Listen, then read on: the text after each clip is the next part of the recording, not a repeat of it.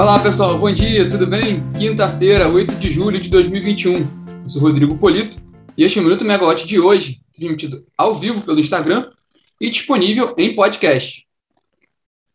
Bom, hoje nós vamos falar sobre a segunda reunião da Câmara de Regras Excepcionais para Gestão Hidroenergética, a CREG, é, em Brasília, e vamos, vamos falar sobre os leilões de energia nova do, tipo A-3 e A-4, que vão ser realizados hoje também pela Câmara de Comercialização de Energia Elétrica, e também sobre a assinatura do contrato de venda da Companhia Estadual de Distribuição de Energia, a C3ED, do, é, adquirida pela Equatorial Energia. A assinatura desse contrato é hoje de manhã também. Bom, vamos começar por Brasília, né? É, acontece hoje a segunda reunião da Câmara de Regras Excepcionais para Gestão Hidroenergética, a CREG, aquela Câmara Interministerial criada pela medida provisória 1055 e que dá mais poderes ao governo para fazer gestão dos recursos hídricos diante da, da crise hídrica. Apesar de ser a segunda reunião da CREG em menos de 10 dias, lembrando que a primeira foi na quinta-feira passada, a, a ideia é que a Câmara se reúna apenas uma vez por mês e sempre após as reuniões ordinárias do Comitê de Monitoramento do Setor Elétrico. Porque, na prática, a ideia é que as medidas avaliadas pelo CMSE sejam encaminhadas para a CREG para serem aprovadas. É, um exemplo foi do que houve ontem. Ontem teve a reunião do, do CMSE, um, um, é, foi feita toda a análise da, das condições de operação, de operação do sistema no momento, e também sobre expansão da oferta de energia, de transmissão, mas na reunião, por exemplo, o, o, houve uma recomendação de novas flexibilizações de restrições hidráulicas para as usinas hidrelétricas de Jupiá, Porto Primavera, Ilha Solteira e Três Irmãos. E também o ONS deve avaliar, junto com a ANA, a estratégia de utilização dos reservatórios das usinas hidrelétricas da Bacia do Rio Grande. É, é, essas recomendações elas são tomadas pelo CMSE e são encaminhadas para a CREG. É, ontem também a ANEEL apresentou a proposta na, no CMSE da campanha de conscientização, conscientização do uso eficiente de energia, justamente é, que era uma recomendação do CMSE diante desse momento mais crítico de abastecimento.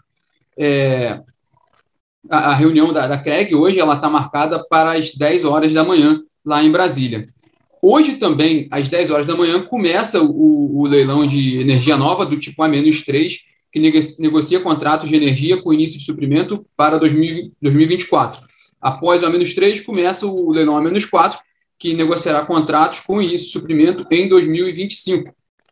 Mas, com relação aos leilões, não há muita novidade, é aquilo que a gente tem, tem acompanhado mesmo. Né? A expectativa é de baixa demanda e forte competição entre os empreendimentos.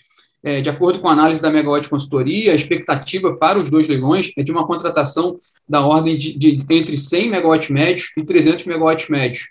Na mesma linha, Timos Energia também prevê uma contratação inferior a 100 megawatts médios no leilão a menos 3 e inferior a 200 megawatts médios no leilão a menos 4. Só explicando um pouquinho essa baixa demanda, ela é um misto de alguns fatores. É, a, gente, a gente vê que as distribuidoras estão sobrecontratadas, há um efeito do, da, do próprio do, do, impacto no mercado com relação à pandemia de Covid-19, principalmente no ano passado.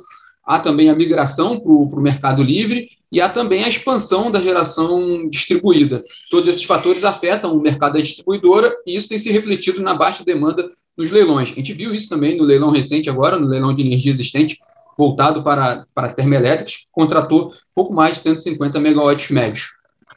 Para esse leilão de hoje, participam projetos de térmicas a biomassa, hidrelétricas, PCHs, CGHs, eólicas e usinas solares fotovoltaicas. E hoje também, às 10 da manhã, tudo às 10 da manhã, no Rio Grande do Sul, vai ser. Vai ser. Tá com som? Agora que eu vi que tem uma mensagem sem som, uma coisa vocês me avisam. É, hoje também, às 10, será realizada no Rio Grande do Sul a assinatura do contrato de venda da, da C3E, distribu a C3E Distribuição, a C3ED, a Companhia Estadual de Distribuição de Energia, é, adquirida pelo Grupo Equatorial. O Grupo Equatorial venceu o leilão de privatização da companhia em 31 de março pelo valor simbólico de 100 mil reais. Lembrando que, a, que o Grupo Equatorial também arrematou recentemente o, a CEA, né, a distribuidora de energia do Amapá, completando agora seis distribuidoras se tornando ainda um player, um player bem importante também no mercado de distribuição brasileiro. É, Com relação também à, à C3E, no caso a C3E Transmissão, né, a, a Companhia Estadual de Transmissão de Energia Elétrica, o leilão de privatização da companhia está previsto para 16 de julho, sexta-feira da próxima semana. As propostas devem ser entregues na segunda-feira, 12 de julho. E o valor estabelecido, inicial estabelecido para o leilão da C3ET, é, a transmissora, foi é, de 1,6 bilhão de reais. É, eu queria aproveitar aqui rapidamente também para a gente pegar um highlight que acabou de sair, o IPCA, né? O, o índice oficial de inflação pelo IBGE, é, ele veio de 0,53%, então um pouco menos, o IPCA de junho, um pouco menor do que o IPCA de maio, de 0,83%, mas com acumulado de 12 meses de 8,35%, que está acima do teto, da, bem acima do teto da meta de inflação do Banco Central para esse ano, que é de 5,25%. O que é interessante é que a energia elétrica, que é um, um, dos fatores que pressionou muito o IPCA de maio, ele veio um pouco mais baixo em junho, continuou, ainda teve inflação, mas foi desacelerou, foi um crescimento de 1,95% no item energia elétrica, considerando foi 1,95%, considerando que em maio tinha sido 5,37%. É, também com relação à energia, né, o, a parte de combustíveis, o, o IBGE mostra que o, o item dos combustíveis subiram, subiu 0,87% em junho, com a gasolina subindo 0,69%, o etanol 2,14%, o óleo diesel 1,1% e o GNV, gás veicular, 0,16%. É, esses, esses foram os destaques de hoje. Vou fazer só um rápido resumo, porque acho que foi o Cláudio não, não pegou o som no início, teve, acho que teve algum problema com o som, né? É, interessante também o comentário do Antônio sobre a venda da CEA no Amapá, que abre boas perspectivas no mercado.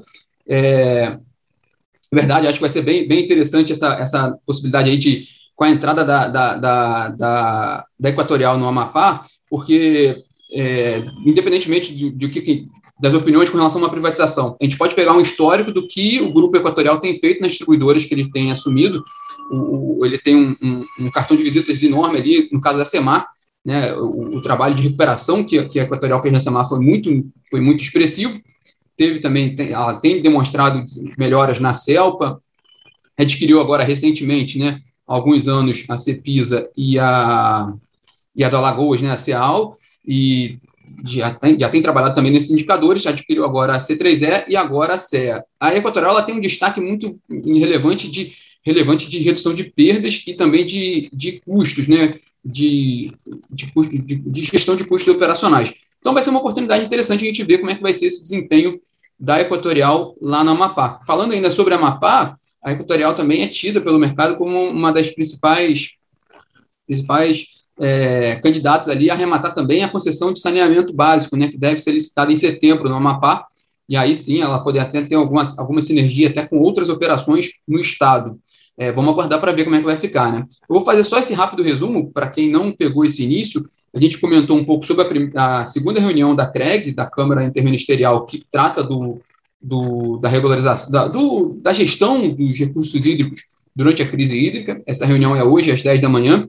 Apesar de ser a segunda reunião, já a primeira foi na semana passada e essa é a segunda, a ideia da CREG é ser, ter sempre uma reunião mensal após a reunião da, da, do CMSE. É, Antônio confirmando ali sobre o saneamento básico. Obrigado, obrigado pela ajuda, Antônio. Bacana, vamos ver como é que vai ficar essa operação da, da, da companhia de saneamento no Amapá. É, então, a CREG sempre depois do CMSE, hoje tem reunião da CREG, hoje tem os leilões de energia menos 3 a menos 4, com expectativa de baixa demanda e forte competição. Vamos ver como é que vai ficar esse leilão. A Megawatt Consultoria prevê a contratação entre 100 MW médio e 300 MW médio. Lá no Rio Grande do Sul tem assinatura do contrato de, de venda da Companhia Estadual de Distribuição de Energia, C3ED, para a Equatorial Energia, que venceu o leilão, e o IPCA de, de junho, que saiu 0,53%, um acumulado de 8,35% é, nos últimos 12 meses, bem acima do teto da meta da inflação. É, a gente tem pontuado bastante a inflação aqui no, no Minuto Megawatt e também na plataforma, porque isso influencia em vários aspectos na, no mercado de energia, definição de tarifas, a gente tem visto a questão da bandeira tarifária, que houve um reajuste agora na, na bandeira no valor da bandeira tarifária vermelha patamar 2, e também sobre os preços dos combustíveis, que também isso afeta o, o preço dos combustíveis e tem toda aquela estratégia de, precificação que a Petrobras tem adotado. Segundo a Petrobras, ela tem buscado acompanhar os preços internacionais. Bom, pessoal, esses foram os destaques de hoje. Vamos nos falando e amanhã está de volta. Tchau, tchau.